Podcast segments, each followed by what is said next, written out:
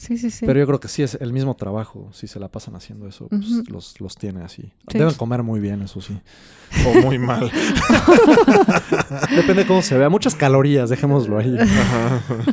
Porque, pues. es- O sea, hace muchos carbohidratos que los queman en un instante. sí.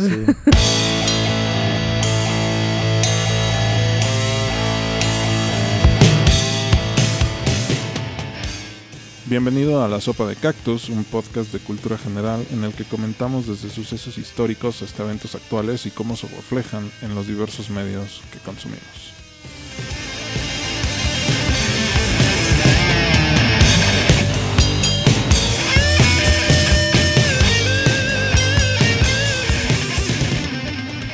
Eh, nos acompaña nuevamente Víctor y Sai y pues por cuestiones de salud y una acumulación inusual de trabajo, tanto normal como freelance, eh, ya no tuvimos chance de grabar el episodio de Heaven and Earth de hace unas semanas. Por si nuestros cinco fans querían escucharme emocionarme de samuráis por una hora, pues ya se la pelaron básicamente. Qué mal. Uno de tus temas favoritos. Qué Sí, porque pues a principios de... entre principios y mediados del mes de abril eh, se celebra este festival de samuráis en Japón, entonces pues es como un... Era otra un, oportunidad. un- un buen momento para poder hablar de películas de samuráis y de pues, ahora sí que todo su impacto cultural, pero pues valió verga. Eh, por otro lado, les recomendaría a todos los que nos escuchan a que revisen su situación con un seguro de gastos médicos mayores porque pues está de la verga no estar preparados para este tipo de situaciones. Oh, sí. Sí. Pero pues bueno. A menos de que tengan contactos muy chingones. Bueno, no sé qué tan chingones, pero contactos que les puedan hacer el paro en el IMSS. eh, no lo recomiendo. Por experiencias que me han platicado. Te pueden tratar y atender poca madre, pero necesitas conocer a Sí, alguien. necesitas estar bien apalancado para que eso pase. Para Sí. que eso pase, sí. Si no, pues privado ni pedo, porque más vale prevenir que lamentar, como lo vamos a ver en este episodio. Sí. Exactamente. Continuando con el fatalismo y curiosamente relacionado con el tema del episodio, eh, Víctor, tú nos compartiste unas imágenes en la semana de cómo las turbinas eólicas también son responsables de, de desastres naturales causados. Bueno, es que, ¿cómo le llamarías? O sea, yo los con- yo- Yo, Genocidios. les llamo como desastres naturales causados por la humanidad, porque son desastres y terminan chingándose a la- a la naturaleza pero no es un desastre natural como un pinche tsunami o un temblor o un- la eru- una erupción volcánica, pero sí sigue siendo un desastre que afecta a la, La naturaleza, naturaleza. ¿no? Pero causado por la humanidad. O sea, Sí. todo este tema que vamos a tocar, ¿lo llamarías como desastre natural o le pondrían, o ustedes le pondrían otro nombre? No lo sé. Genocidio no, porque eso es de personas, no de gente. Ajá. No, bueno, no me sé su etimología. De grupos pero... de personas, exacto. Sí. Pues encontramos el caso de que a veces las tecnologías de generación de energía renovable y verde eh, resultan no ser tan verde como el caso de estas turbinas eólicas que han matado, supongo que depende del lugar, habría que investigar cuáles, en dónde, no creo que todas, pero se han dado casos de, de más de una o más de uno de estos centros que ocupan territorios de extensión bastante grandes, Amplios, o ¿no? bastante amplios. Eh, han, han matado miles y miles, o sea, no, no- no unos pocos ni cien, o sea, miles y miles y miles de, de aves, de distintas aves, águilas, de todo tipo. Entonces, Águilas, aves migratorias y todo ese pedo, ¿no? Sí, exacto. Entonces, qué chingados, cómo se le hace ahí, ¿no? Exacto, son Y- su tecnologías supuestamente, esta, ¿cómo les llaman? Tecnologías verdes. Sí, eso. Que verdes es- renovables. Que se supone Energía que- limpia, exacto, entre que comillas. se supone que va a arreglar todo este tema de... Lo va a mitigar, va a contribuir, pero el cambio climático, calentamiento global. Exacto. Pero como sea, pues está afectando una, pues, a la fauna de esas regiones o, o- o la que cruza por ahí también. Eh, ¿qué, qué tipo de ave era? Eran águilas, ¿no? Eh, recuerdo que la imagen que nos Águilas mandaste pelonas. era de las águilas calvas. águilas calvas. Estas águilas con la cabeza blanca que les mama a los gringos, como Igly de Peacemaker. Mm, ya. Sí, entonces han recibido multas estas empresas, pero que son irrisorias a comparación de las ganancias que tienen. Entonces, pero, pero ¿cómo lo controlas? Ya es una inversión enorme de turbinotas ahí en una extensión súper amplia y que están aportando energía que se necesita para ciertas regiones. Yo me pregunto cómo, cómo lo van a resolver. Está cabrón. Y que al final todo su, su verde de, de- de- de la tecnología verde como que tiene unas comillas muy grandes, ¿no? Porque, Sí. O sea, no soy experto en esto definitivamente, pero pues, ¿qué pasa en un día en el que no hay viento? Tus turbinas valen madres, ¿no? Así ¿Qué como pasa en un un día día nublado. O sea, tus paneles solares valen para dos cosas, ¿no? Por eso la energía nuclear a la que le tienen tanto miedo tras los desastres, siendo creo que el más sonado, el más grande, el de, ¿cómo se pronuncia? Chernobyl, Chernobyl. Chernobyl, sí. Em, se, les tiene, se les ha tenido mucho miedo y como que la civilización no, no ha querido irse por ese camino, pero ya está más que comprobado que no hay mejor fuente de generación de energía limpia y que no incurriría en desastres de flora y fauna y Bueno, o sea, ha avanzado, es que ha avanzado tanto la tecnología para contener y resguardar a los em, reactores de estas plantas que, que en teoría ya es bastante viable hacerlo sin que sea tan peligroso.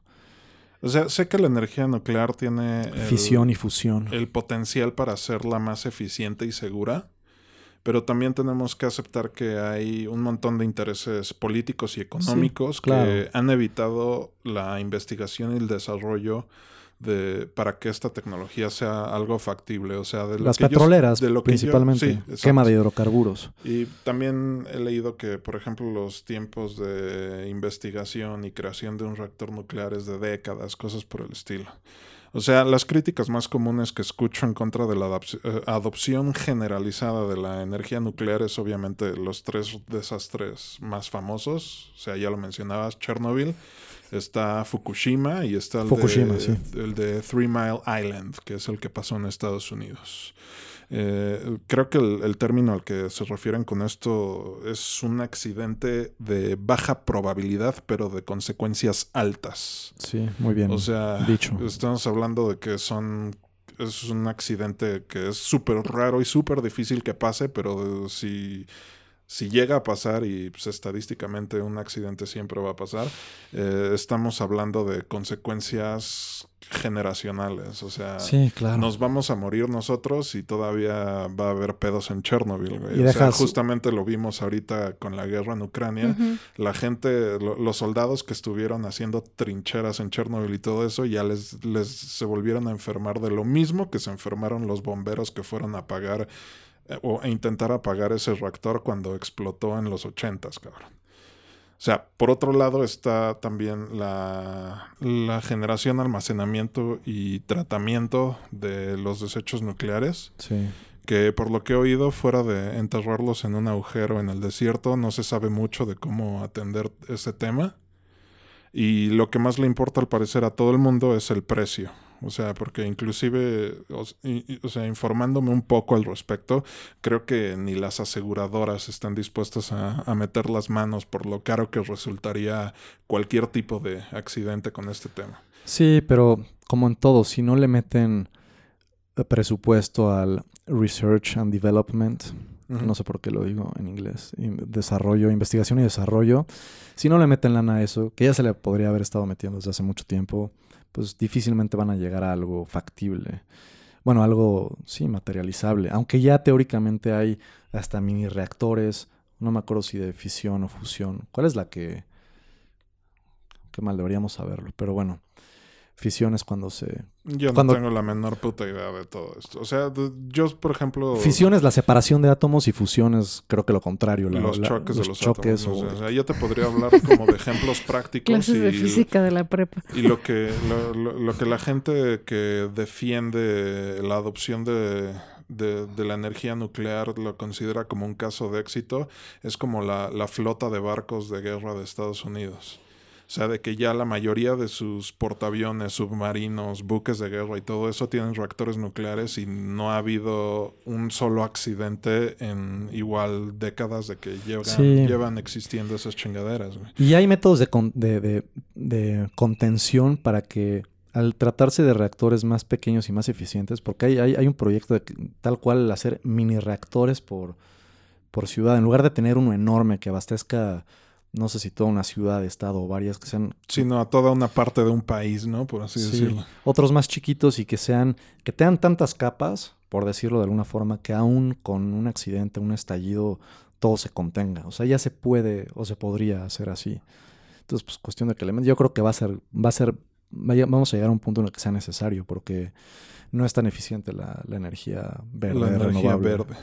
Los, los, los paneles solares también necesitan mucha mayor eficiencia. Sí, claro. Y también este, de lo que me he informado al respecto es de la, ex- la extracción de los materiales para su creación. O sea, eh, minar uranio es un desmadre, güey, pero también minar litio para las baterías o minar los materiales con los que hacen los paneles solares también son un desmadre, también explotan un chingo de gente, también contaminan un chingo. Entonces, Sí. de nada sirve si tu energía es renovable, ya sea eólica, solar o nuclear, si de todos modos para generarla o el primer paso que es la extracción de esos minerales eh, sigue contaminando o jodiendo un chingo de gente, ¿no? Claro. O sea, a lo mejor es una pendejada, pero la equivalencia, al menos yo lo veo así como, como una, una equivalen- e- equivalencia de todo este desmadre sería como querer comprar, comprarse un Tesla, güey. Sí, que, lo, O sea- lo llegamos a mencionar en, uno, en, en alguno de los primeros episodios. Exacto, o sea, sabemos que a lo mejor si todo el mundo tuviera un vehículo eléctrico sería lo mejor para el medio ambiente y mitigar el cambio climático y lo que tú quieras, pero no deja de ser un auto de ultralujo de más de 2 millones de pesos y yo no conozco muchos que estén dispuestos a hacer ese gasto. güey. No, o sea, deja que estén dispuestos, que tengan el Sí, recurso. que, o puedan, sea, que puedan. Exactamente, o sea, que no me vengan a decir que puedo cambiar el mundo comprándome un auto eléctrico cuando no me alcanza ni para comprarle las llantas, güey. Sí. O sea, Y hay, y hay otro, otro asunto que fue de lo que mencionamos. Em, ok, Teslas en México. ¿Con qué se genera la energía eléctrica aquí? La mayor parte quema, la quema de hidrocarburos. de hidrocarburos.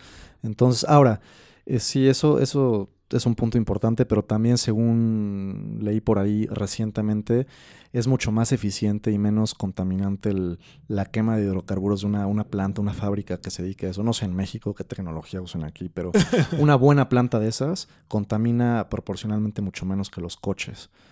Entonces, no está tan grave. Pero también, por otro lado, la explotación del litio, que no es infinito, y el tratamiento de las baterías que son muy contaminantes. O sea, es un pedo. Metes, solucionas unos problemas, pero metes otros. Al final hay que balancearlo todo. Sí, es querer tapar el sol con un dedo. Sí, y O sea, realmente no hay opción.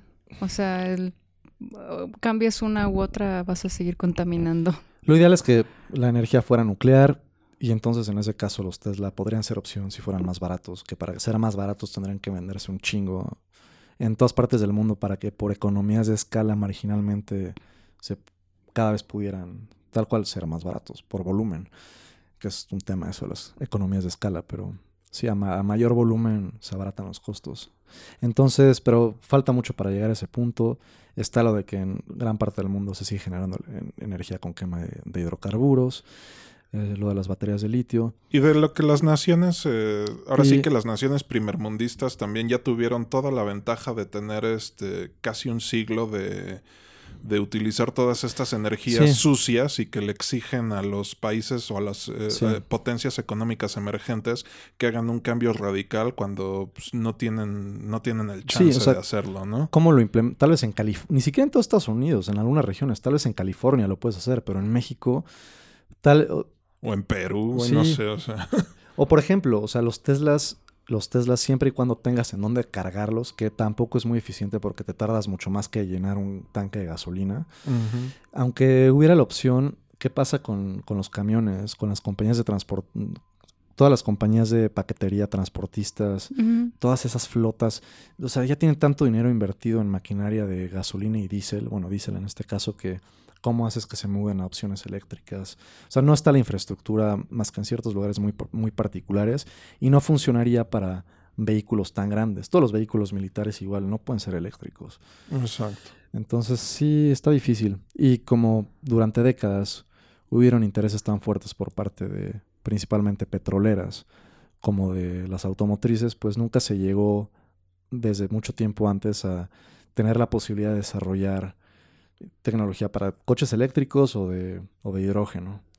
Entonces apenas lo estamos empezando ahorita en un momento, pero ya Que o sea, también la demasiado tarde. del hidrógeno es un desmadre. Sí, O sea, y sé que sonaría que estoy en contra de la energía nuclear, pero, o sea, las consecuencias, uh, quiero pensar que las consecuencias ambientales de la industria pe- del petróleo y de las industrias verdes terminan siendo eh, igual o peor que todo lo que implique la, la energía nuclear, ¿no? peor tal vez en algunos casos. Pues yo no sé qué repercusiones tenga, digo, fuera de disminuir la biodiversidad, qué repercusiones tengan estas plantas eólicas matando tantas aves. Eh, las aves tienen que ver también con, o sea, cazan ciertos animales en otras partes, o sea, haces un, ¿cómo se dice? Tambaleas. Sí, estás, El equilibrio. estás haciendo una disrupción a un ecosistema. Sí, eso. Al final. A- a- sí, alteras el equilibrio de los ecosistemas y lo, lo perjudicas un chingo. Puede, puede que al haber menos aves se generen ciertas plagas en otros lugares y, o ya sea de, de- de mamíferos o también otras aves o insectos o lo que sea. Sí, no Jodes es la bola de nieve rodando por la montaña, cabrón. también perjudicando plantíos. eh, sí, son muchas cosas. Demasiado. El efecto mariposa. y pues bueno, hablando de consecuencias ambientales, eh, el 20 de abril del 2010, tras un montón de negligencias derivadas de varios retrasos y de estrategias de reducción de costos, eh, la explosión de una plataforma petrolera causaría uno de los derrames petroleros más grandes en la historia de la humanidad. ¿Uno o el más grande? ¿Ha habido otros iguales o peores? Así es. Ok. Porque al final de la película ponía el peor de la historia de Estados Unidos. Y yo me, me- me pregunté, ¿de Estados Unidos o del mundo? Porque neta estuvo muy cabrón el, pues, los volúmenes. y- Cabroncísimo. O sea, estamos hablando que de una tripulación de 126, 11 murieron y 17 resultaron heridos. Les fue bien en cuanto a bajas, la verdad. Para- Pues para- no sé. 11, 11 muertos para ese tamaño de desastre. no sé, Sí. Yo me hubiera imaginado, no sé, 50 muertos. Yo creí que toda la tripulación moriría. La verdad. Sí, se salvaron. Tuvieron. Que de hecho, ya cuando hablemos tal cual de la película, creo que sí te manejan bastante bien esa tensión, ¿no? Sí. Eh, la cantidad de petróleo que se derramó en el Golfo de México tras esta catástrofe rebasaría los 800 millones de litros. Según estimados, esta cantidad de petróleo cubriría un área de aproximadamente 150 mil kilómetros cuadrados. Para que se den una idea de lo grande que es esta superficie, toda la Ciudad de México mide aproximadamente 1500. Wow. Está impresionante. Tal vez son un chingo de edificios de rascacielos pegados, ¿no?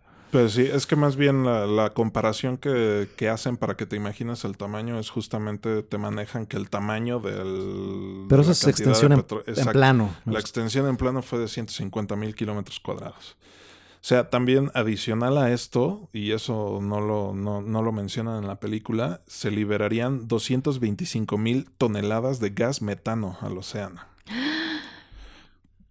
De todo el petróleo derramado, tan solo se recuperaría alrededor del 25%. No manches. Mm.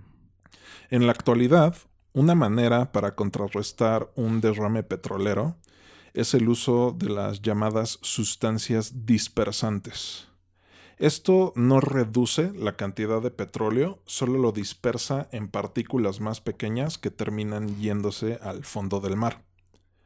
Cerca de 9 millones de litros de estas sustancias dispersantes fueron usadas. Ahora, este tipo de sustancias son de los materiales más tóxicos creados por el hombre que existen en la actualidad. Eh, el derrame petrolero afectó a cientos de miles de animales, tanto marinos como terrestres, así como diferentes ecosistemas como arrecifes de coral, playas, zonas pesqueras y zonas pantanosas. Estaría bueno tener el, el volumen de cadáveres. Eh, gracias a este derrame se calcula que fueron afectadas más de 90.000 aves de 102 especies diferentes, más de 6.000 tortugas de al menos 5 especies diferentes, todas en peligro de extinción, Sí, Mm. sí, sí, qué, qué, jo, qué mamada. Más de 25 mil mamíferos marinos entre diferentes especies de delfines y ballenas. Ay. Una cantidad incalculable de peces, considerando que el Golfo de México es el hábitat de más de 500 especies. Seguro murieron tantos animales como para alimentar a la humanidad por quién sabe cuántos años. Una jalada así, porque... Seguramente. Una cantidad incalculable de invertebrados marinos, desde todo tipo de crustáceos como cangrejos, langostas o krill, hasta diferentes tipos de almejas o arrecifes de coral completos. Mm. Eh, también leyendo de estos datos me enteré que existen ratones playeros, No. mi- no mis- sabía. mismos que también se vieron afectados por este derrame Oh. Y un largo etcétera. O sea, estamos hablando, imagínate, animales de pantanos y todo eso, manatíes, eh, no solamente fauna, también un chingo de flora. O sea, básicamente cada vez que algo así pasa, le parten la madre al medio ambiente de una manera casi incalculable. Sí. O sea, tú que mencionas números, eh, ¿te gustaría saber números? O sea, no se puede calcular, se tiene un aproximado y eso es así como de lo que se alcanzó a registrar, porque de seguro... Claro, y hacen una estadística para sacar un estimado, pero aún así yo creo que se queda cortísimo. Exacto. Cuba, México y Estados Unidos fueron de los principales países que se vieron afectados por este derrame, eh, causando pérdidas millonarias, por ejemplo, a sus respectivas industrias pesqueras. Eh, obviamente todos los marineros y trabajadores que participaron en las diversas fases de, de la limpieza de este desastre han sufrido todo tipo de daños a su salud. Desde, estamos hablando que van desde estrés postraumático hasta diversos tipos de cáncer derivados de las diversas sustancias a las que se vieron expuestos. Claro, porque en la película vemos el daño físico que recibieron con golpes y quemaduras, pero imagínate cómo acabaron sus pulmones y vías respiratorias. Sí. Exactamente. Está- Y eso es solamente de la tripulación. Yo estoy hablando de todo el esfuerzo de limpieza. O sea, toda la gente que después llegó a Sí. limpiar todo ese cagadero. Como cuando... ¿Te acuerdas de los... Que- Sí, como cuando tuvimos un derrame químico en Querétaro. Sí, y ahí estábamos con nuestros trajes de Breaking Bad limpiando desperdicios que a ver si no representan una secuela de algún cáncer Sí, extraño. que redu- esa- todo- todas esas sustancias redujeron nuestra Expectativa. expectativa de vida por unos cuantos de- de- meses o años. Sí, cara. Em, de, los, de los ejecutivos de British Petroleum o BP, como le gusta llamarse a la empresa, culpados en su momento de homicidio involuntario, eh, ninguno tuvo consecuencias legales. O sea, nadie pisó la cárcel por este desastre. Que falta explicar cuál fue el pedo, ¿no? Ya medio lo mencionaste, negligencia, reducción de costos.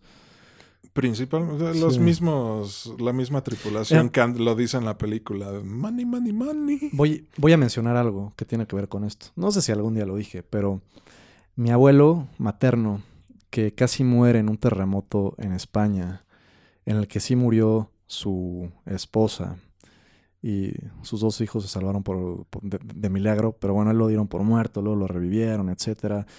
Posteriormente, unos años después, después del franquismo, o bueno, en medio del franquismo, se vino a vivir a México. Cuando vivió, él, entre otras cosas, se dedicó un poco a la construcción. Entonces, cuando vivió el terremoto del 85 aquí, después de saber, y bueno, pasó lo que pasó, de que se cayeron tantos edificios y casas que no tenían que caerse. O sea, muchos sí, porque fue un terremoto muy fuerte y en, un, y en un terreno muy, muy viscoso, muy móvil. Pero aún así se cayó mucho más de lo que se tenía que caer. De, perdón, de lo que se tenía que caer. Y él, habiendo sido testigo antes de que pasara el terremoto de cómo construían, cómo rebajaban costos, cómo rebajando costos utilizaban menos materiales, materiales de peor calidad, más frágiles, etcétera. O sea, él estaba a cabo súper en- enojado y frustrado con las compañías. Él no lo hizo, él, él era, trabajaba bien, era- Derecho. Era, derecho y honesto. Pero sí, o sea, se acabó cagando en todas las personas que conocía de la industria de la construcción, que, sabía, de las que sabía que rebajaban costos de esa manera, porque fueron corresponsables de muchísimas muertes por edificios y casas que se caían porque pues estaban mal construidos y que tal vez, digo, igual se hubieran agrietado y caído algunos, pero el punto es que hubiera sobrevivido más gente. Entonces es un ejemplo más personal, pero que tiene que ver con eso, ¿no? Negligencia, reducción de costos y no, no, no, no les importan a estas personas money, money, money y no les importan las consecuencias de quién pueda ser afectado al grado de morir. Exactamente, porque saben que tienen la lana para, para librarla, básicamente. Sí, pues no les no son empáticos, les vale, les importa más el dinero que la vida de las personas, tal cual. Todos los millonarios son así, cabrón. Debe haber excepciones, güey. lo dudo no, seriamente. No, no dudo. Llámame Chairo, pero A lo partir- dudo seriamente, cabrón. A partir- Yo creo que si necesi- si ya generaste una cantidad ¿A partir de cuántos millones? Cierta- ajá, exacto. A partir de cierta cantidad de millones de, de- de moneda de lo que tú quieras, ya tu empatía ya debe de ser mínima, güey. El- Hablando de empatía de este tipo de gente, el director general de British Petroleum de ese entonces, un tal Tony Hayward, comentó en su momento que este desastre era relativamente diminuto en un océano que es bastante Sí. grande. Eso iba a mencionar, hijo de la chingada. Todavía, todavía dice esa mamada. Tras el desastre de relaciones públicas, el director se vio forzado a renunciar, por lo que fue liquidado con un pago inicial de alrededor de un millón de libras esterlinas y con una pensión de más de 10 millones de libras esterlinas una vez que el señor cumpla sus 60 años. Ok. No, o sea, créeme, estos cabrones ya no tienen empatía. No, no güey. tienen alma, tienen derecho a cagarla y a salirse con la suya y a ser unos pendejos, cabrones. Sí, o sea, así de fácil. No, se zafan y no sufren las consecuencias y encima los, los recompensan. Exacto. Y con un chingo de dinero. exacto. o sea, pero ¿por qué lo recompensa? Bueno, es... ¿Cómo? O sea, por- porque el señor dijo algo, comentarios que no le agradaron a la gente y entonces lo, forza- lo obligaron. A renunciar. Ahora sí que por presión mediática y social a renunciar, pero pues no te preocupes, te vas a ir con tus millones. O sea, Sí, era- eran las condiciones que, las mismas, supongo las mismas condiciones, aunque se lo hayan reducido, igual sigue siendo un montón, pero sí del contrato, o sea, era lo que, o sea, no lo castigaron ni tuvo penalizaciones, ni le bajaron, ni le quitaron esas prestaciones, digamos. Es a lo que ya era candidato desde antes y se mantuvo así. O sea, no- Claro. no, tuvo consecuencias, hasta lo mandaron a descansar. exacto. Les recuerdo que este desastre ocurrió en abril. ¿Hasta cuándo creen que se logró detener el derrame de petróleo? Fueron años, ¿no? A ver, Bueno, sí. bueno, el derrame no... ¿No sigue? no. No, ¿No? o sea, mm, hasta la No. fecha no. O El- sea, el... ocho meses o no sé, meses. Meses para tener el derrame, pero las consecuencias, o sea, para limpiar, eso sí fueron Ah, años. sí, no, eso dicen que hasta la fecha. O sea, el, el- el desastre ocurrió en abril hasta julio del mismo año, tras cerca de Tres nove- meses. 90 días en los que se estuvo derramando petróleo y se intentaron Ay, no. qué diferentes maneras de bloquear la fuga. Imagínate tres meses lograron, de eso. de- lograron declarar que ya se había tapado ese pozo. O ya se había acabado, ¿no? Eh, Exacto. Y te digo, hay quienes dicen que la fuga nunca se detuvo al 100%. wow. No. A mí lo que me impresiona es, se supone que el petróleo son cadáveres de dinosaurios. Ah, Es como una manera súper reduccionista y Sí. simplista de hablar del petróleo. Sí, exacto, seres vivos, sí. tanto flora como fauna. Eh, material orgánico. mate- sí, Eh, flora y fauna.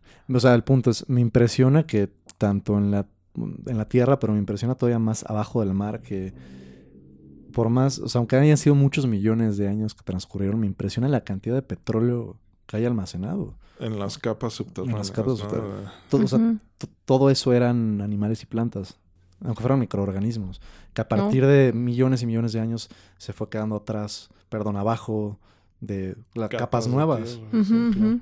Entonces es impresionante la cantidad de vida, si te pones a pensarlo de esa manera, que ha habido en la Tierra, porque el- La Tú ya lo tierra- dijiste. La tierra es vieja. la Tierra es vieja y, y grande, profunda. No solo es vieja, también es profunda. es güey. profunda.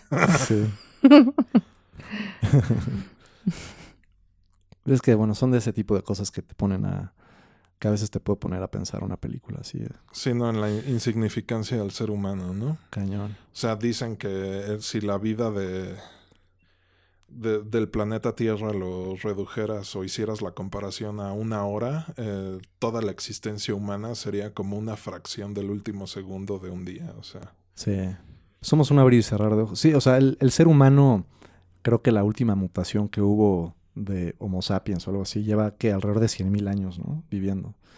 cuando nos separamos del chango. Sí, llevamos como 100 mil, alrededor de 100 mil años como especie, con ciertos cambios, pero compáralo con los... ¿Cuánto fueron 200 o 300 millones de años que vivieron los dinosaurios?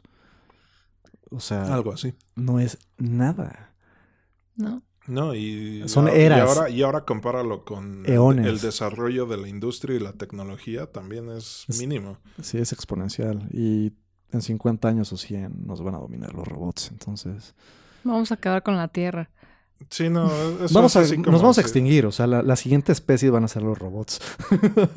Eso, y, y eso sí bien le va al planeta. O sea, chance y no. Ay, Porque necesitan algo de qué vivir. No va a aguantar el planeta, no.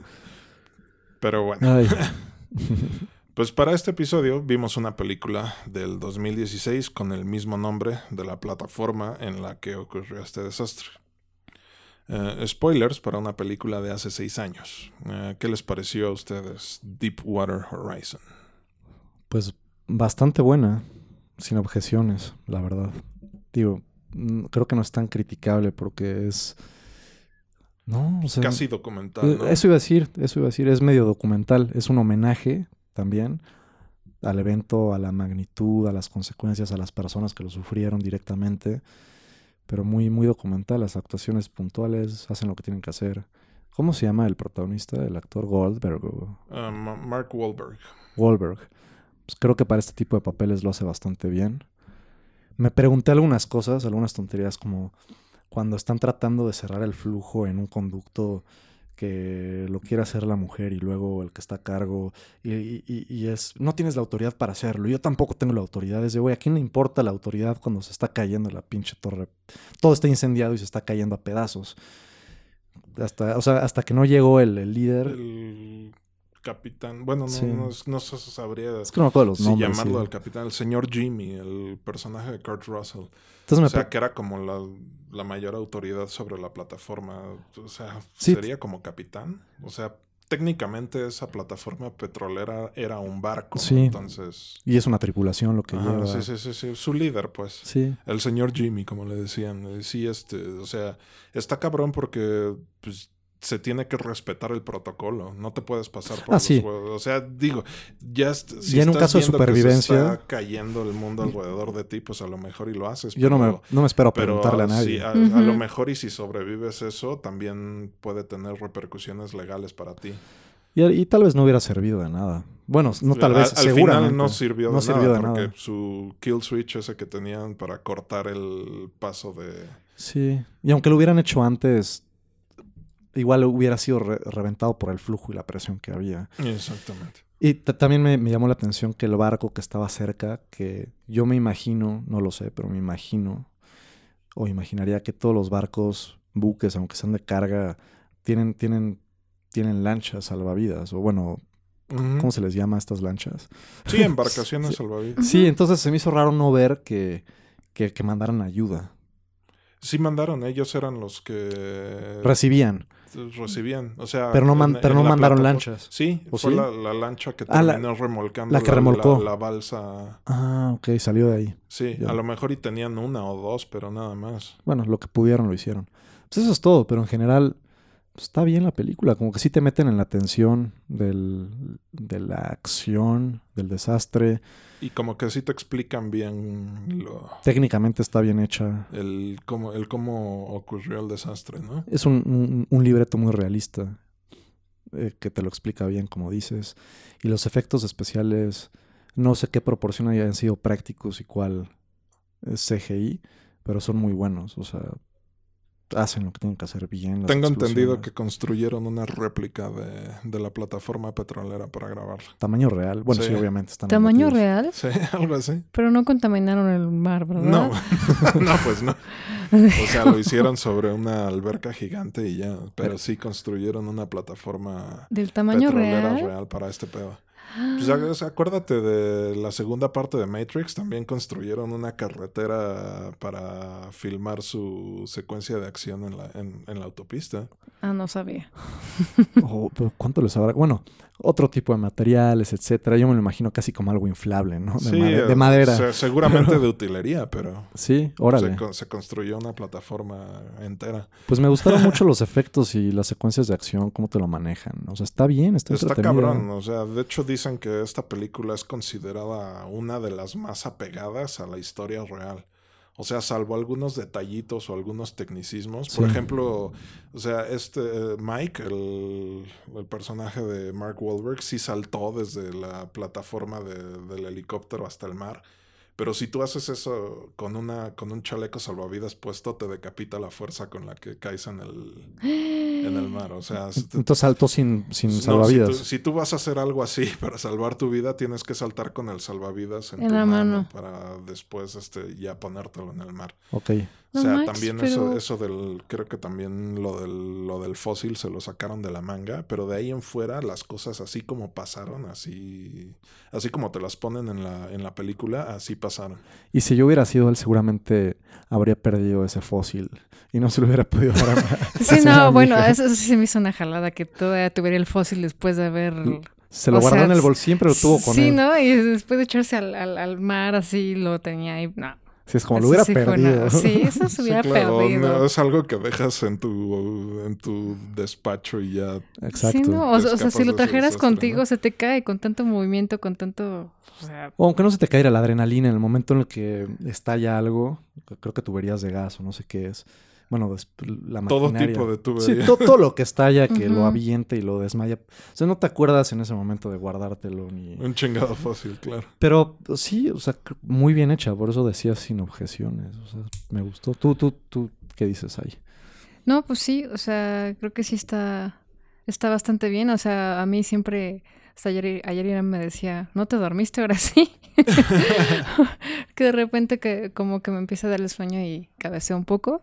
Pero no, o sea, te tiene así súper... Al filo del Al- asiento. Ajá, literal. O sea, está muy buena esa película y está muy triste, la verdad. O sea, a mí lo que más tristeza me daba es toda la fauna, todos los animales que tuvieron que morir por eso. O sea, por una, por la decisión de un, de un tipo, de una persona que pues nada más quería sacar su chingado petróleo, petróleo y, Buen villano, ¿no? Es Malkovich. John Malkovich. Es un- lo hace bien de hijo de puta. No, sí, no, no, no, Este, no. eh, Los ejecutivos de BP, este Vidrin y Calusa. Sí, más podridos que Burns. O sea, Sí, no, o sea, al fin te digo, son ejecutivos, cabrón. No Son ejecutivos. eso- esos güeyes, esa, esa no conocen el, el concepto de la empatía y, para nada. y del bien común. No, definitivamente no. No, no, es, es, es irreal. Sí. Entonces, sí, los, los personajes bien. A mí también me, además del pensar en las consecuencias mayores de toda la flora y fauna, más la fauna, también me pegó cuando todos los trabajadores están tratando de resolverlo. Creen que se trata de una... eh, No, no tan normal, pero sí de algo que puede contenerse y están ahí abajo cerrando, Haciendo su chamba, haciendo su Sí, chamba. sí, sí. básicamente. Sí, cerrando tuberías y todo, y de repente todo empieza a estallar y pues ya ahí quedaron, ¿no? Es Ahí como, valieron madre, es así como... es como, ya ves tu muerte en un segundo y ya. Había un ocho, un, un ocho bolita en el suelo, así mientras todo estaba estallando. Sí, también, eh, o sea, a pesar de que no ves, eh, no, bueno, sí ves sangre, pero la, muy realista la violencia de esta película. Los ¿no? impactos, los, impact- cuerpos que ajá. salen volando. Los impactos así de cómo O sea, esto- explota y se te... O sea, son las esquirlas del- de, fierro lo que te termina matando. El capitán en el baño, ¿no? El capitán Ah, en el sí. baño y le huele así, o sea, tú ves cómo se le encaja todo en la cara y cómo le algo le pasa aquí, o sea, Se queda... Al principio pensé que se quedaba ciego. Creo que por lo menos un ojo sí se quedó ciego por esquirlas.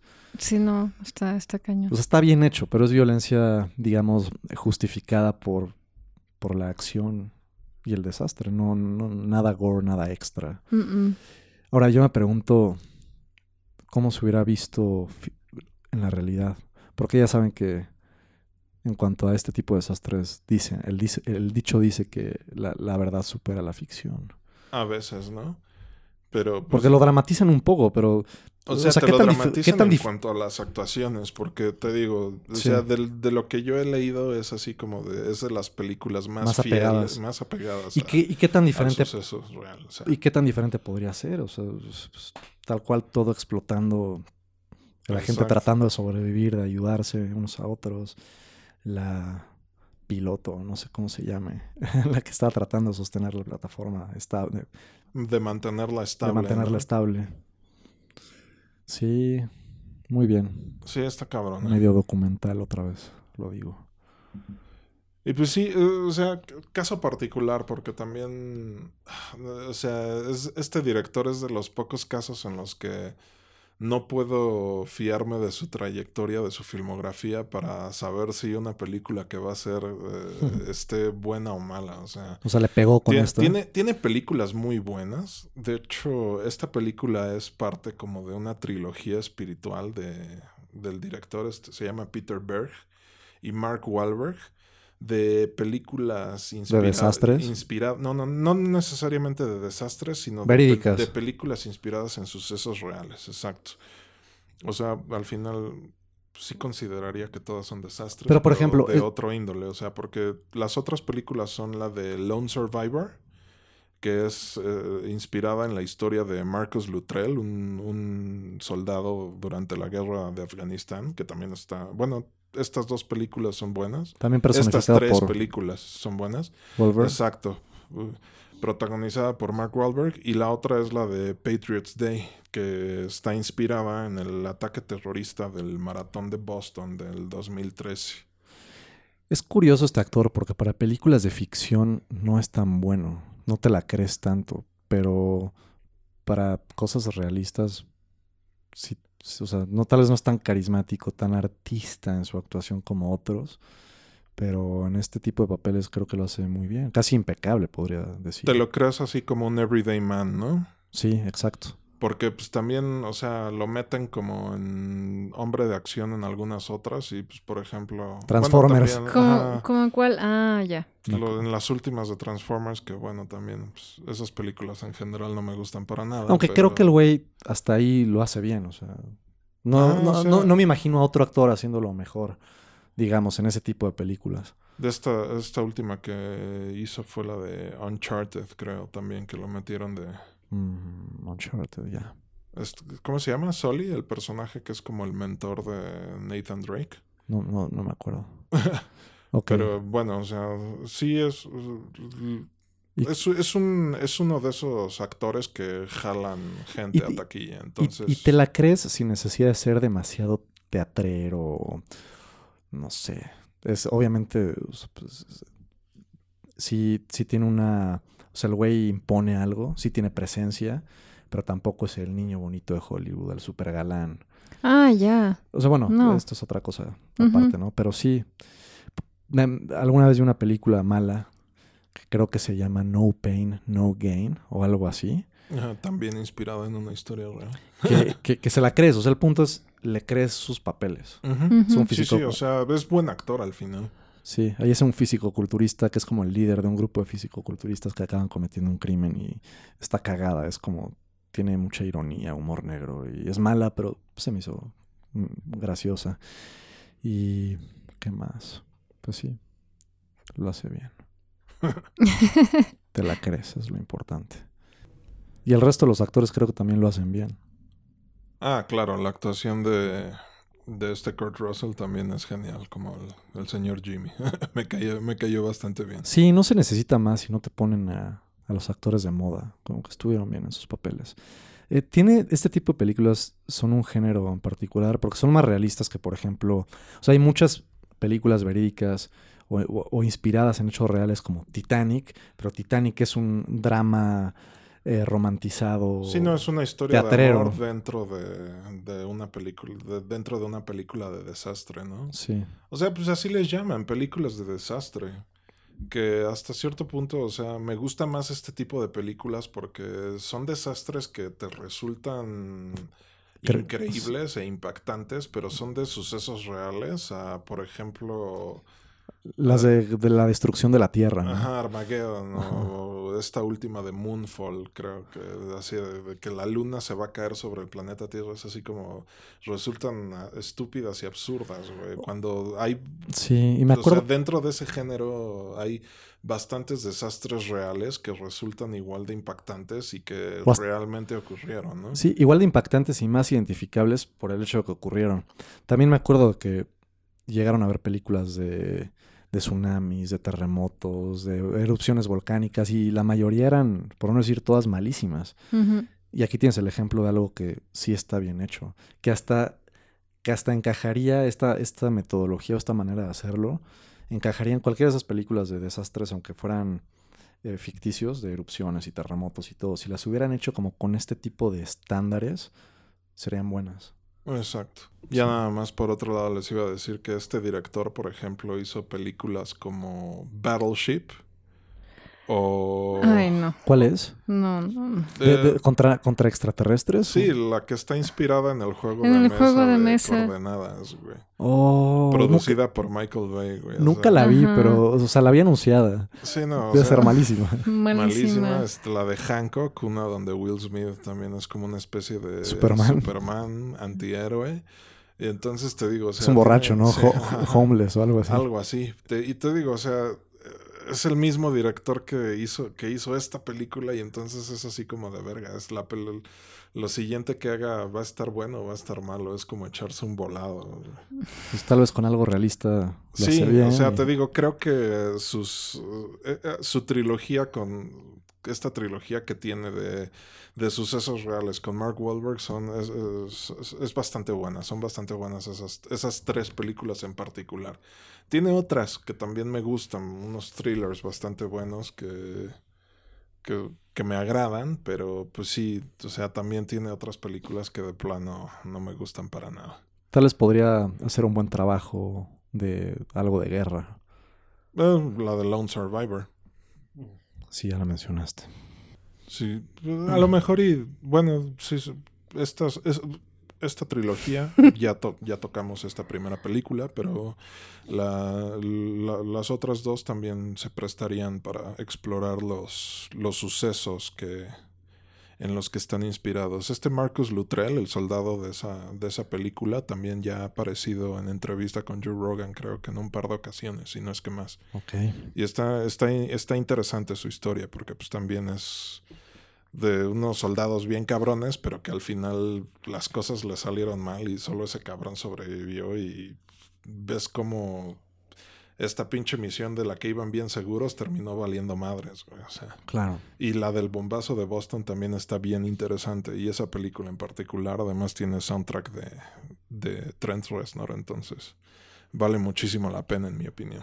Sí, y al, y al estar basada en, en hechos reales, te justifica que, por ejemplo, el protagonista sobreviva. Porque siempre, siempre es bueno, tenía que sobrevivir el protagonista, ¿no? El, el principal. Pero aquí, pues, simplemente agarraron la historia de, de ese superviviente que sí logró salir adelante.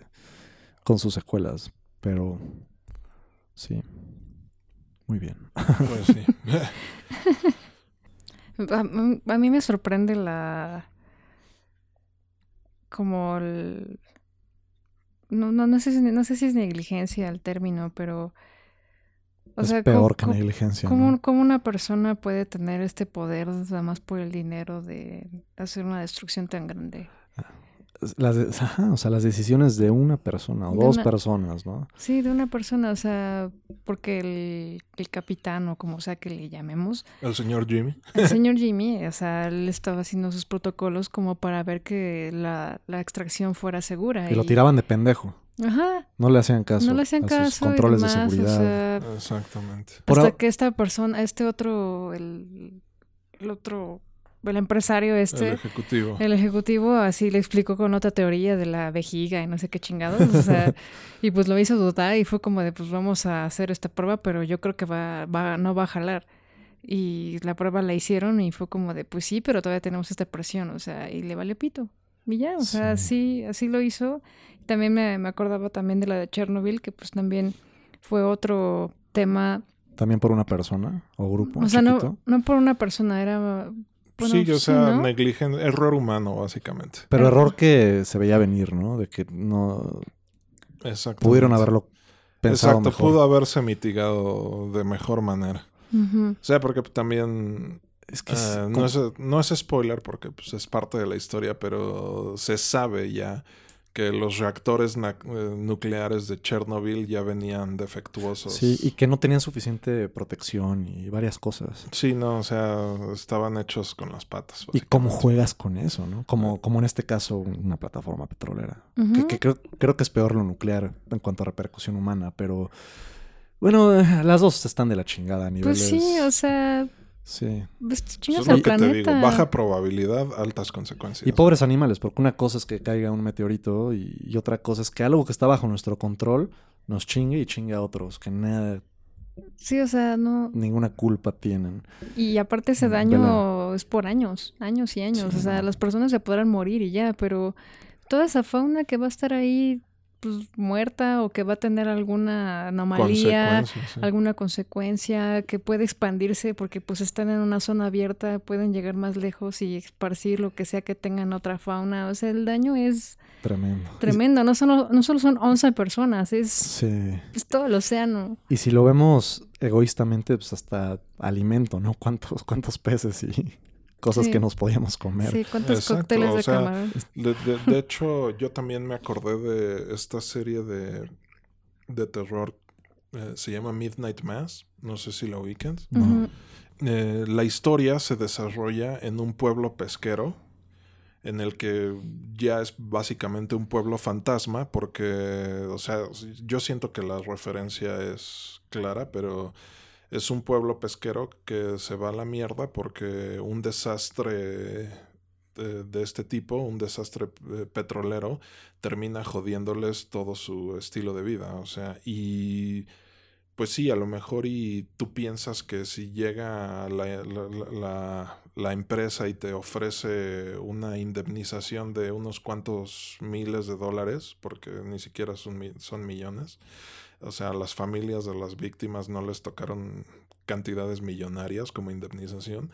Eh, o sea, uno piensa que pues, a lo mejor y te facilita la vida, pero te facilitará la vida que unos dos, tres años y después estás nuevamente abandonado a tu suerte. Sí. Y esto también es algo que a mí me molesta un chingo, o sea, de que si tú si, si te pones a, a leer de cuánto pagaron de multas todos estos No, cabrones, Es o sea, son cantidades de. Sí, pagaron multas de miles de millones de dólares o billones, como dicen en, en inglés.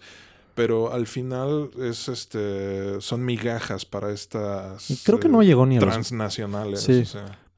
transnacionales petroleras, que son las empresas que más lana mueven. Creo que ni siquiera llegó a los mil millones de dólares. No me acuerdo las cifras, hubiera estado bien anotarlas. Por ahí había un videíto.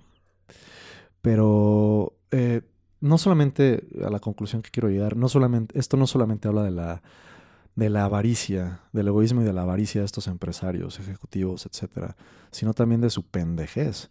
Porque por ahorrarse, o sea, ya llevaban atrasados 43 días. Ujú. 43 días de retraso, más no sé si 50 o 50 mil dólares o entre 50 y 150 mil dólares arriba. de Decenas de miles de Pero no era- dólares por cada no día era, que pasa. no era nada, o sea, lo, lo que se ahorraron en, en materiales, en menos materiales y de peor calidad, el cemento y todo eso, lo que se ahorraron, no- es incomparable, o sea, por creces con lo que después, con los daños que después generó el problema. Exacto. Eh, creo que la revisión que pedía el, el capitán, el, el- el que se hubiera quedado el personal ahí un día más a revisar todo, que funcionara, lo concreto, estabilidad, bla, bla, bla, creo que lo mencionan, eso hubiera costado como 150 mil dólares. ¿Qué son 150 mil dólares para los billones que se perdieron? Porque las multas fueron de cientos de millones, pero lo que se perdió por... O sea, a nivel natural, incluso el petróleo, que es el- lo, lo que les interesaba, o sea, el 75% del petróleo perdido, más la plataforma petrolera, instrumentos, o sea, todo, todo lo que se perdió, eso sí fueron millones y billones de dólares por ahorrarse 150 mil. No que muy empresarios, que muy visionarios, que mucha lana, perdieron mucho más de lo que se ahorraron. Exacto. Además de joder a tantos más, ¿no? Sí, sí, sí. Entonces sí, es que- qué pendejos, la neta. No solo culeros, pendejos. Exacto. Ah, no me acuerdo cómo va la frase, pero algo que tiene que hablar con la... No hay que... ah, ah, parafraseando va como no hay que con- confundir la maldad con la incompetencia. Pero estos Pero- tienen las dos, pero- güey. ajá, exacto. Estos cabrones era una combinación de ambas, ¿no? Sí. Una combinación de incompetencia, una combinación de avaricia y una combinación de falta de empatía con un obrero común. Es así como, no mames, está cabrón. Que bueno, tengo entendido que la gente que trabaja en plataformas petroleras gana bastante bien. por el O sea, nivel de tengo- riesgo. Pues el riesgo, ¿no? ten- yo tenía familiares que trabajaban en Pemex y, una, y en alguna vez me, me contaron que, el- o sea... seis meses y seis meses. Exacto, el, el trabajo de- en las plataformas petroleras sí era bien pagado y todo, pero que de pendejos se meterían en ese pedo. Creo que O sea, eran unas chingas así eh, impactantes. Eh, Era, era un trabajo de mucho riesgo y de mucho mucha recompensa, pero pues da- ya con una familia de por medio y todo eso, pues a lo mejor y no valía tanto la pena el riesgo. Pues sí, exactamente. Exactamente. Porque pues trabajas 24, o sea, el tiempo que no estás durmiendo en la plataforma, trabajas. Entonces sí está muy pesado. ¿Ustedes se echarían una chinga así? Sí. Sí, o sea, sin, sin, sin, dependiendo de la etapa de mi vida, ¿no? No soy tan apegado a las personas y si no tengo pareja en ese momento, yo creo que sí. Y bueno, si fuera por semanas, hasta con pareja lo haría. Ya irte seis meses o tres o varios meses completos está más Sí, pesado. de estar pesado, ¿no? Sí, pero, o sea, depende de mis cir- dependiendo de mis circunstancias de vida, sí podría ser una experiencia interesante, creo. Ojalá contando con que haya compañeros con los que te lleves bien, ¿no? Que por lo menos sea agradable la convivencia o no desagradable. Sí, sí, sí, también. Pero sí, no creo, yo creo que me volvería loco así en medio de la nada con eso. Sí, necesitaría ser... Pero sí te, sí te volverías loco tú, porque sí te gustan los fierros y sí te gusta andarte embarrando de cosas y... Pues sí, o sea, pues, Te gusta el trabajo sucio y sí, rudo. te gusta, te gusta eso. ¿Ustedes han visto ese video? Ah, ahora que lo pienso, de ese, justamente de un obrero petrolero que está trabajando con una de esas tuberías que están bombeando lodo.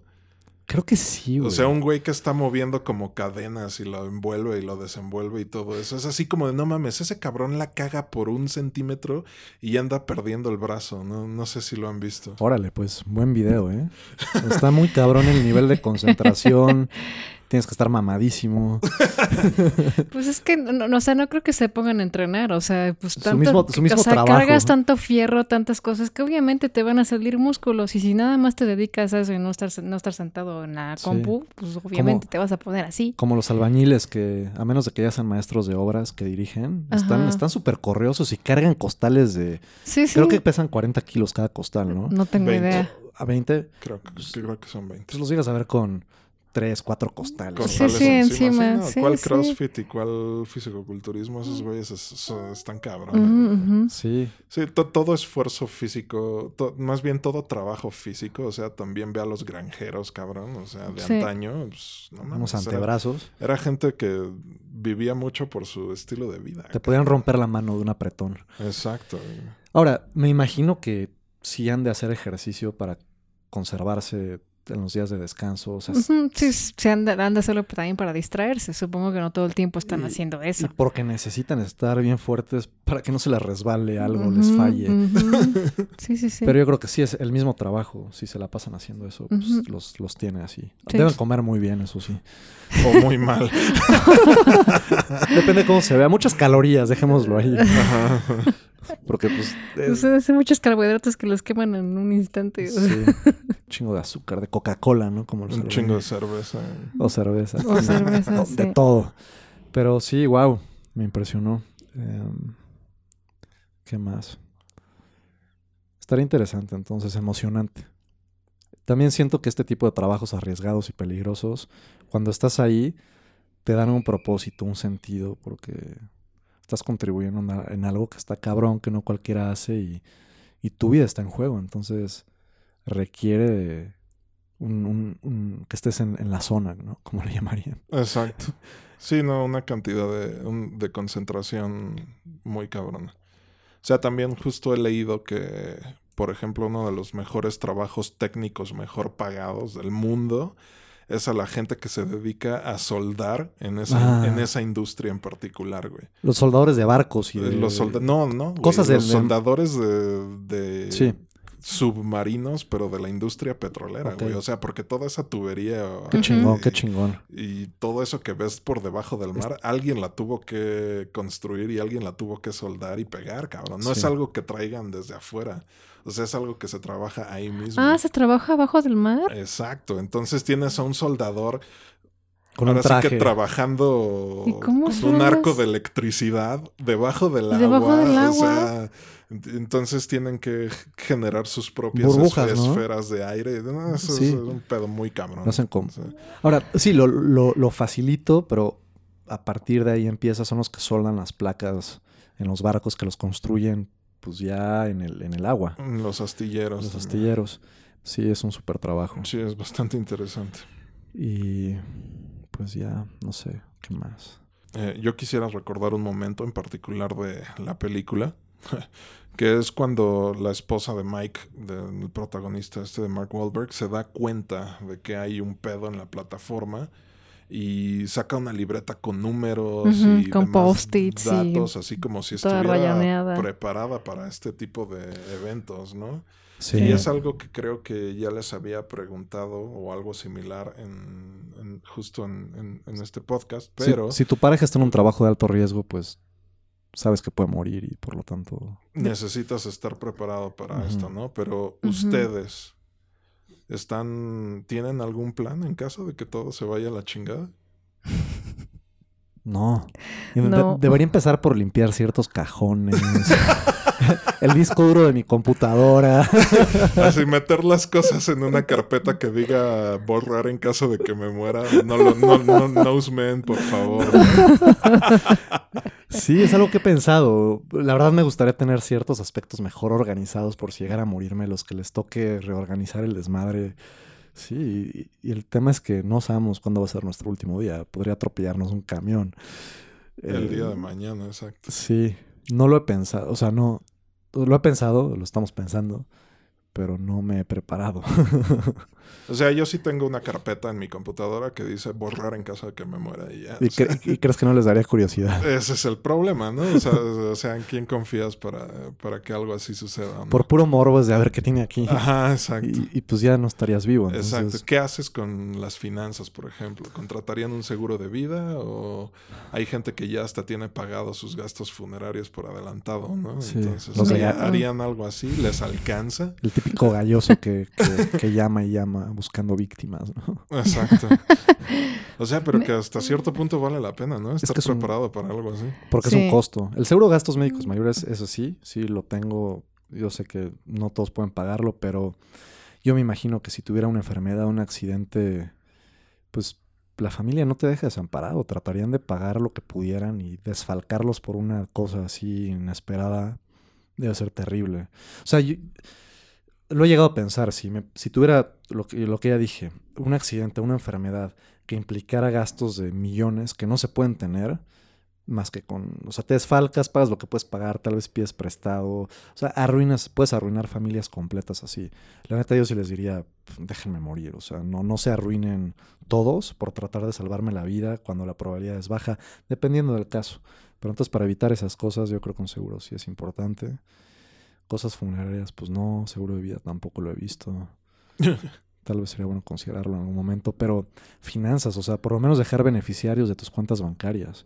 Exacto. Yo que tengo algo invertido en criptos y en brokers, es, debería, sí, debería dejar constancia de algo ahí, para, porque luego sí es un problema para los familiares recuperar ese tipo de, de inversiones. Habría que dejarles claves, ¿no? Passwords, exactamente. O sea, como que sí valdría la pena eh, prepararse para este tipo de situaciones así, eh, hasta de la manera más básica, pero sí dejar una pinche carta o algo, ¿no? Sí, una, una carta con passwords de todo lo que tenga que ver con dinero y, con indicaciones de borran esta carpeta en Sí. mi compu y ya. El resto es suyo. Vendan mi moto y mi coche y con eso paguen mi funeral, chingue su madre. Sí. Ciertas responsabilidades legales, tal vez. Ay, no sé. Es que, es que mi, bueno, o sea, mi papá es de esas personas que piensan en todo. Entonces él sí, sí lo tiene preparado. O sea, él, él tiene todos los papeles y a mí y a mi hermano ya nos dijo, aquí en este sobre azul está todo, el- los gastos del funeral, ya está todo pagado, solo ustedes tienen que ir a tal este panteón, presentarlo y, Y y listo. ya no tienen que hacer nada. Es previsor para todo Sí, eso. es que es que aprendí un poco a la mala porque él, él es como, ha sido como este sustento económico de casi que toda mi familia, entonces todos los que se han ido, se han, han fa- han fallecido, Dejan problemas, ¿no? recurren a mi papá por Ah. la solvencia y entonces él es el que... Ok. Y aparte de que pues en el justamente en el momento en el que tienes este fallecimiento, pues lo que menos piensas es en dinero, o sea, estás muy triste, estás muy Claro. con las, los- las emociones aquí encima. Entonces tu cabeza no piensa bien. Entonces llega mi papá, es como de, a ver, ¿qué, qué necesitas esto? Esto. Y así. Entonces, pues así se tuvo que echar muchos, muchas pérdidas de mi familia. Y, entonces aprovechan. eso, De Bueno. que, como es el que puede, pues, recurren. Da, da igual, ¿no? O sea, mi papá lo hace con buena intención. Y Sí, para bien o para mal. para bien o para mal qué lo bueno que ha hizo podido. y lo ha podido hacer. Sí, sí, cuando Y- se hace con gusto. Sí, no, o sea, él, él no le pesa. Y por toda esa experiencia, él dijo, no quiero que le pase esto a mis hijos y voy a pagar todo esto y ya está Ok. pagado. O sea, eso ya... Buena onda. Sí, Yo, Sí. yo no lo decía necesariamente por tu papá, pero sí he conocido casos de familiares. Ah, no, sí, no, yo nada más se estaba... aprovechan del que tiene solvencia. Sí, exactamente. Yo nada más estaba compartiendo de alguien que sí previsió, previsió. Sí, Previno. pre- previno. Sí, está bien. Previó, dicho. previó. Previó. de alguien que está como muy eh, prevenido para ese tipo de eventos. O sea, sí existe y, y ahí está. Pues es que hablando del mismo tema de la película, eh, hay que pensar en los demás, se trata de empatía también, no dejarles los ciertos problemas como carga. Y sí, es ser previsor, se trata de ser previsor. Ah, previsor. Y es el mismo ejemplo que el señor Jimmy comenta. pero previó, o sea, Es lo el- previó. Prevé. Es el, el mismo ejemplo que el señor Jimmy comenta. Y también les pregunto, ¿cuándo fue la última vez que fueron al dentista? Ah, Ah, alrededor, alrededor de 5 años, pero no, de 10 años, 10 años, alrededor de 10 años. No, sí. yo no tiene tanto, como unos dos años. No me ha dolido nada, pero yo siento que sí. O tal sea, sabes que hay un pedo ahí, pero cuando, es, es, es, es como esa... no quieres, ese no quieres ¿no? enfrentarlo y lo, de- lo sigues postergando porque Exactamente. no quieres enterarte de, o sea, no quieres saber con qué te puedas topar y ¿Cómo lo dicen en inglés? Out of sight, out of mind. güey. sí, güey. O sea, fuera de la vista, fuera de, de tus preocupaciones. güey. Y eso tiene mucho que ver con, con la procrastinación de varias cosas y Sí, claro. Y la- también hasta cierto punto, como hasta de educación y, y como de cultura de prevención, perdón, y de cuidarse a uno mismo, ¿no? O sea, aquí lamentablemente no tenemos esta cultura de ir, al hosp- a, a ir a revi- revisarte anualmente al doctor, hacerte exámenes de sangre y todo ese pedo, porque también es un pedo de una cuestión de, de privilegio y de solvencia económica, ¿no? Sí. Y es que- te- tendemos a confiarnos, a no ver tan a largo plazo y siempre con la idea de ya lo haremos en su momento cuando tal vez sea más propicio, ya un poco más viejos, pero Creo que reaccionamos conforme al mal que tenemos. Exactamente. O sea, nos llega la, la enfermedad y es cuando, o sea, yo lo puedo decir. pero ya lo dijimos, Yo- más vale prevenir. que No, sí, sí. O sea, o justo ahora lo que me pasó a mí, pues lo que yo tenía y que tuve que entrar a cirugía, pude haberlo prevenido si me hubiese Sí. revisado cada año, pero no lo hice. Sí, el- el- Y, y ahora es como, pues ahora que ya me pasó esto, es como, no, pues ahora sí yo voy a hacerlo cada año porque, pues si no, otra cirugía y otros sí. miles y miles de pesos. Otro, otro dicho que aplica mucho para la película, lo barato sale caro. Definitivamente. Definitivamente. Sí, Mu- sí. Mucho más, o sea, exponencialmente. El papá de, de una amiga falleció de cáncer por ser fumador crónico durante muchos años, pero que si se lo hubieran eh, agarrado, descubierto a tiempo unos años antes, tal vez se hubiera salvado, pero ya fue demasiado tarde. Entonces sí, no estaría mal un chequeo de sangre anual, ¿no? Que creo que es con lo que se pueden dar cuenta de la mayoría. Es lo que dice toda la- todos los doctores y nutriólogos y así te lo dicen. O sea, si tuviéramos una cultura de, de revisiones más constantes, podríamos evitarnos muchísimos problemas. Pero Sí. pues casi nunca hay ni tiempo ni lana para eso. Y también luego pasa que muchas personas se obsesionan y psicológicamente te afecta. Si estás, creo que por ahí hay estudios, algo llegué a leer hace tiempo, hay estudios de que todos estos medidores que, no, relojes digitales, por ejemplo, o cosas, dispositivos con los que te mides el ritmo cardíaco, niveles de, no sé, azúcar, eh, calidades, ciclos de sueño, bla, bla, bla, etcétera. Todo esto, cu- cuando, cuando Sí, estás... todos estos brazaletes que te toman Ajá. todas esas mediciones biométricas, ¿no? Sí, que psicológicamente afecta, porque nunca estás perfecto, entonces te estás preocupando de más y somatizas, y ya saben que el estrés, ¿saben qué es la somatización? Sí, sí, Sí. cuando manifiestas Sí, sí, sí. físicamente algún problema. Sí, que, que parte de, la, de, tu de tu psique. Ajá. Eh, O, o también está el estrés. El estrés eh, rebaja, no rebaja, eh, reduce la efectividad del sistema inmune. del El, sistema el inmune. estrés te jode de todo tipo de maneras, o sea, eh, te jode el sistema inmune. te oxida. Este, te- te- justamente hablando de la última vez que fueron al, al dentista, también no recuerdo quién me comentó que el estrés causa caries. Eh, La caída de cabello. también, Ay, eh, no. entre muchas otras cosas. O sea, Sí. hasta redu- las redu- la reducción de tus telómeros que te joden genéticamente, ¿no? Tengo entendido que hay buenos niveles de estrés. O sea, que el estrés puede llegar a ser bueno en, en- dependiendo del contexto. Cuando estás haciendo algo que te apasiona y que te gusta, pero que el tiempo, los recursos o la dificultad te lo complican, creo que dependiendo de la perspectiva es como también tu organismo reacciona. Entonces, en, en, en- en algunos contextos el estrés es una herramienta, pero en general cuando se vuelve crónico y lo tienes todo el tiempo por preocupaciones de, de ansiedad o de angustia innecesarias que no sirven de nada, sí te jode un chingo. Entonces sí, está lo del sistema inmune y la somatización y todo. Medirte en exceso tampoco es bueno. Claro. Pero sí, mínimo una, o sea, la rutina de un chequeo anual general. Sí. Eso No estaría mal. sí, Sí. que se nos haga costumbre. Y, y a lo que último. ya estamos viejos. Sí, y, y lo otro, para cerrar lo anterior que decíamos, pues sí, hay que, hay que pensar en la gente que se preocupa por nosotros, no dejarles demasiados problemas, lo que decíamos, lo que ya dijimos, ¿no? Aunque también, o sea, si lo vemos de una manera filosófica y nihilista, una vez que te mueres, o sea, ya no existe nada para ti. eh, Y ellos también se van a morir eventualmente, entonces nada importa y a largo plazo. y cualquier problema, vergüenza que puedas dejar, y luego Pues ya se Mm. murió, vale madre, ya, ¿no? ya te moriste y... Pero bueno, ellos pueden seguir, hay que pensar en que pueden Sí, seguir o sea, viviendo más y- bien es no dejarles un problema. Sí, Exacto. sí, sí, sí. Ujú. Ponérsela fácil a quien, a quien se A vaya quien le- a, a quien le toque. de tu- A menos que viva solo y no le funeral. toques a nadie. Sí, sí se Ajá, preocupa. Exacto. sí se- Ese tipo de cosas de que se, se apesta el, un departamento y resulta que la persona que vivía Lleva tres meses lleva- muerto. Ajá, lleva tres meses muerto y nadie sabía porque pues el cabrón vive solo y pues, sí. Hay un chingo de casos así. o sea. Ujú. Claro, pero si tienes a alguien que se preocupe por ti, hay que procurar hacerles la vida un poquito más fácil en caso de cualquier eventualidad inesperada, negativa.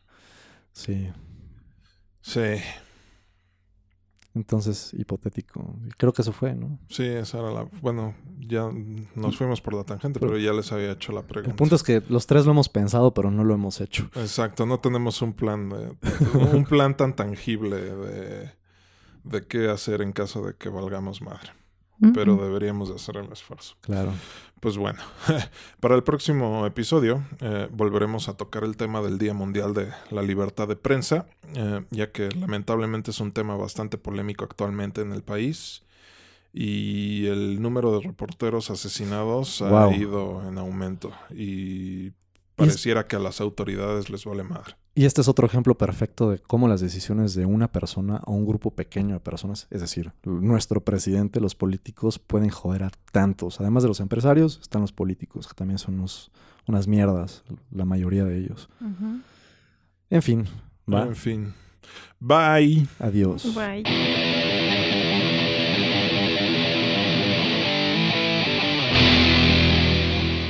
Gracias por habernos acompañado. Cuéntanos qué te pareció la recomendación del episodio y no olvides regalarnos un like y compartir. Tu ayuda hace crecer a la sopa.